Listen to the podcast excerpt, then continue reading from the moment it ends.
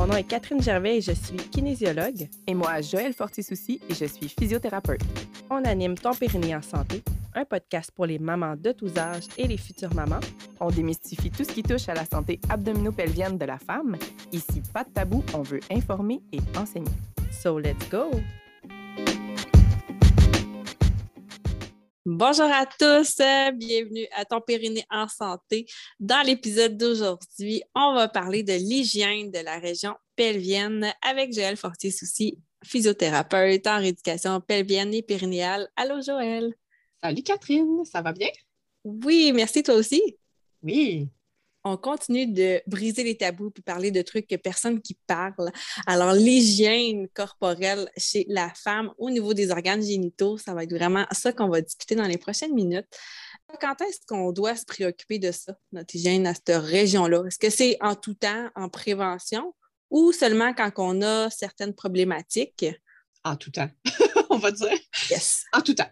Euh, c'est sûr que davantage quand on a certaines problématiques, euh, puis vous allez remarquer que les conseils aujourd'hui, ils vont être très utiles parce qu'on peut toutes avoir des, petits. Euh, régressions, des petites régressions, des, petites fissures au niveau de la vulve ou des fissures anales, puis tout ça. Puis à ce moment-là, l'hygiène est d'autant plus importante si vous avez des douleurs en urinant. C'est sûr que si vous pensez que vous avez une, infection urinaire, il faut consulter. Mais quand même, si vous avez l'impression que c'est juste un petit début ou euh, oups, c'est parce que vous l'avez échappé, mais ça vaut la peine de faire attention à vos habitudes.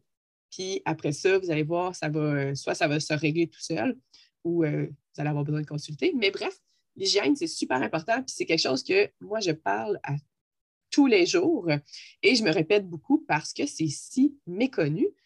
Un, une des choses les plus fascinantes, en fait, c'est qu'en ayant une bonne hygiène au niveau de la vulve, on diminue la quantité de perte vaginale.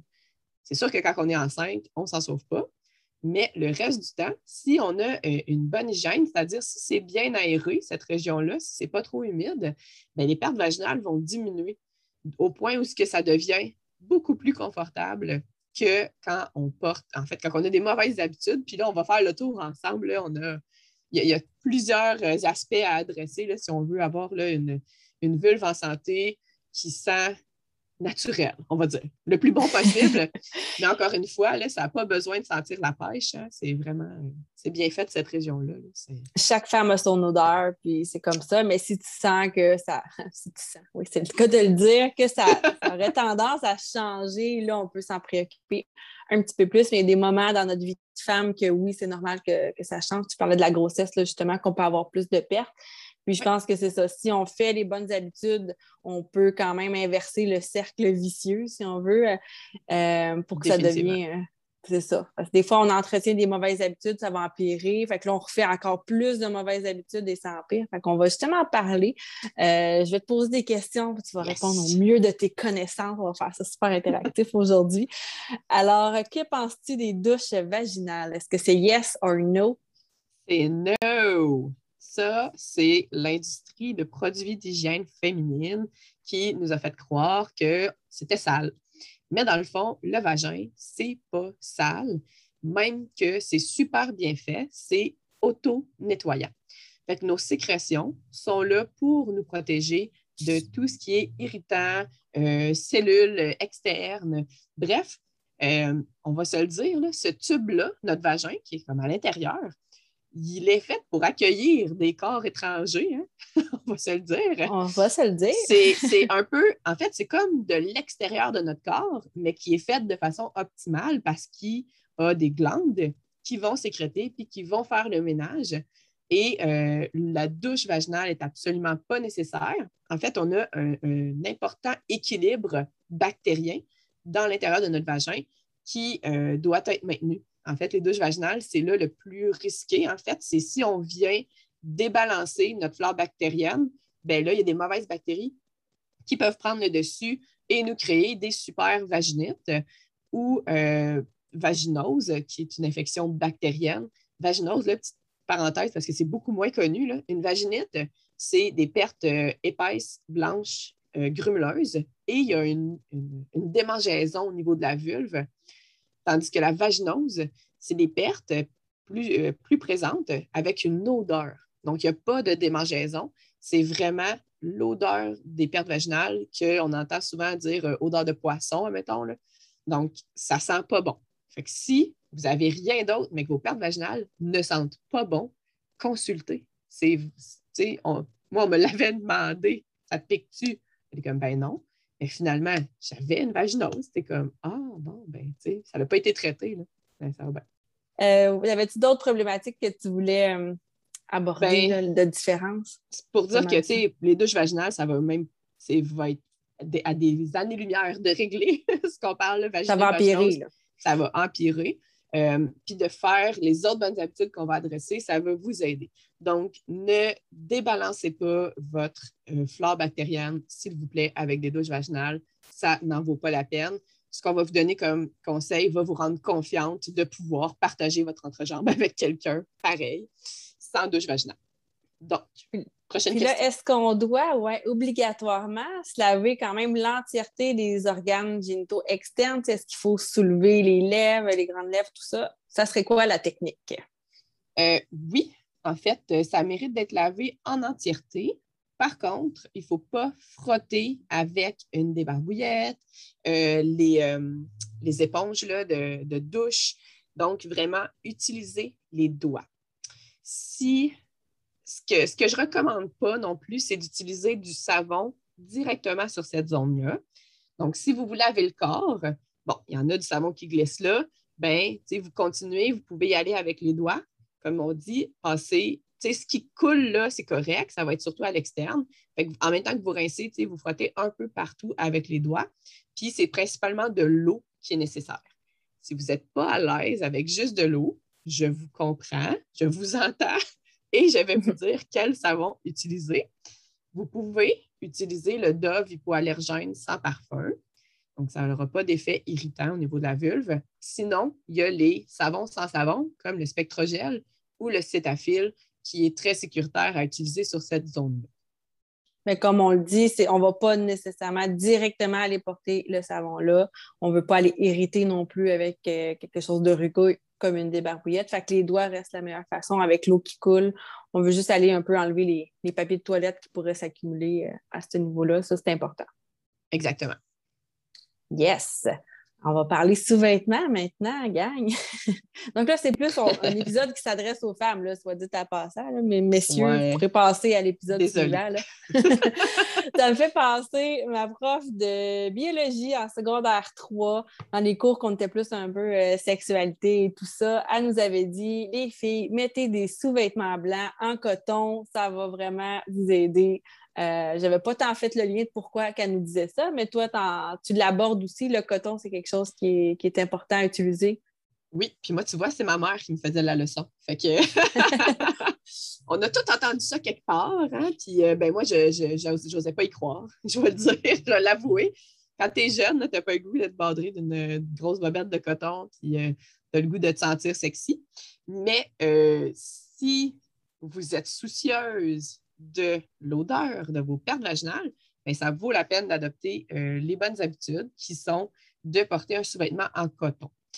Euh, coton, ça va aider à enlever l'humidité des parties génitales. ça va absorber le petit excédent de sueur ou de perte qu'on va avoir. Et l'idéal, encore une fois, c'est le coton blanc. On, a fait nos recherches, puis pour vrai, on n'a pas réussi à vous trouver rapidement exactement le pourquoi coton blanc, mais on peut y aller d'un point de vue juste euh, prolifération des bactéries. On sait que les bactéries aiment la noirceur, l'humidité et la chaleur. Donc, de, de, mettre quelque chose de blanc, ça va aider à diminuer la noirceur que de mettre un sous-vêtement, mettons, noir. Et il y a aussi, après ça, les concentrations de teinture mais je ne m'aventure pas là-dedans. On n'est pas euh, certaine si, euh, si, ça a un réel impact. Euh, on n'a rien trouvé, c'est ça, de eh. scientifique par rapport à ça, mais ça serait logique.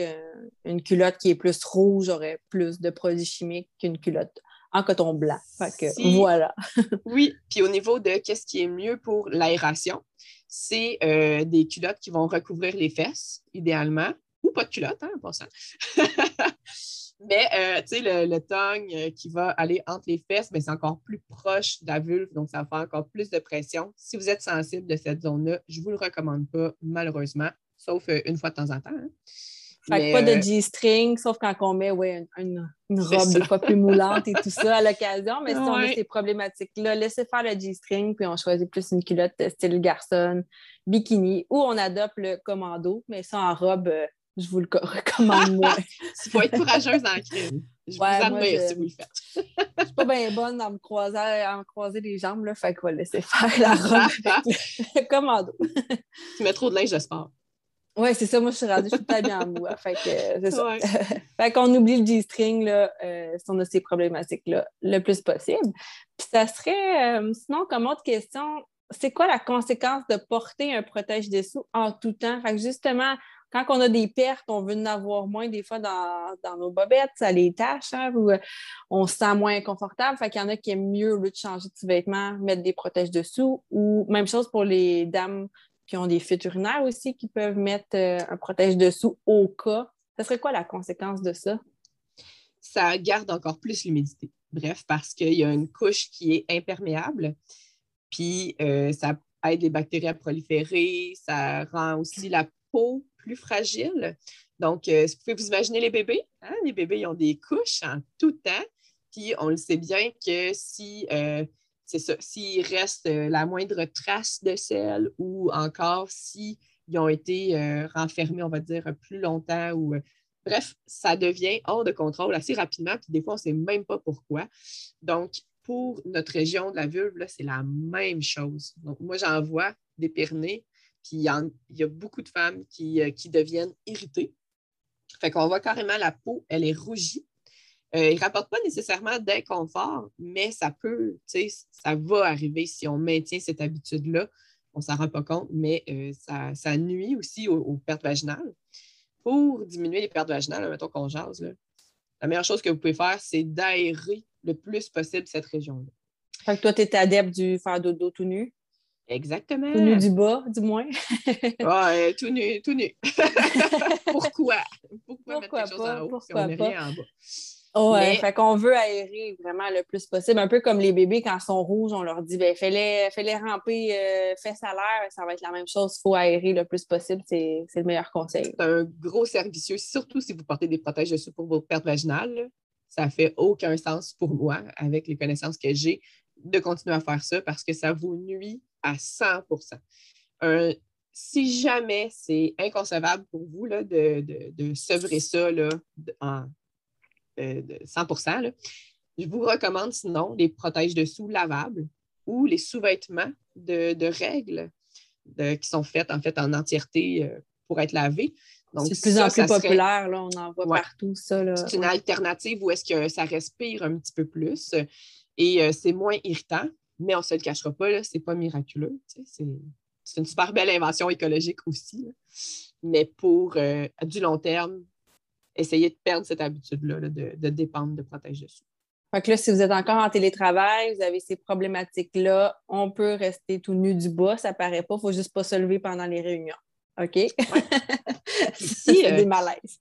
Pour vrai, si vous développez une sensibilité, euh, parce que, je sais pas, vous avez porté votre linge euh, de yoga, puis vous avez eu chaud, vous l'avez gardé, bon, ça, ça augmente l'humidité, puis vous sentez une sensibilité, mais des fois, juste de dormir une nuit tout nu, ça peut faire une grosse différence. Donc, comme Catherine a dit, si vous êtes dans l'urgence, dans le sens que vous ne vous sentez pas confortable, euh, mettez une jupe plus, puis portez rien en dessous. Faites vraiment aérer, là, tant qu'à être chez vous, euh, aérer cette région-là. Même, ça peut même être jogging, tant que c'est lousse. Oui, c'est vrai. Pas tant de jogging, fait qu'il y a moins de risque de malaise en Zoom si on a feu.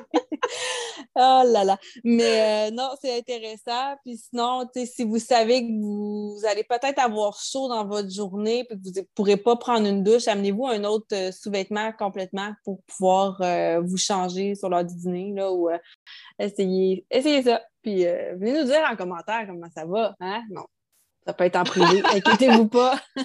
Comment va votre flore? Comment va la flore à ce niveau-là? Merci beaucoup. Fait qu'on se dit euh, à la semaine prochaine. Bye tout le monde. Bye Joël. Bye tout le monde.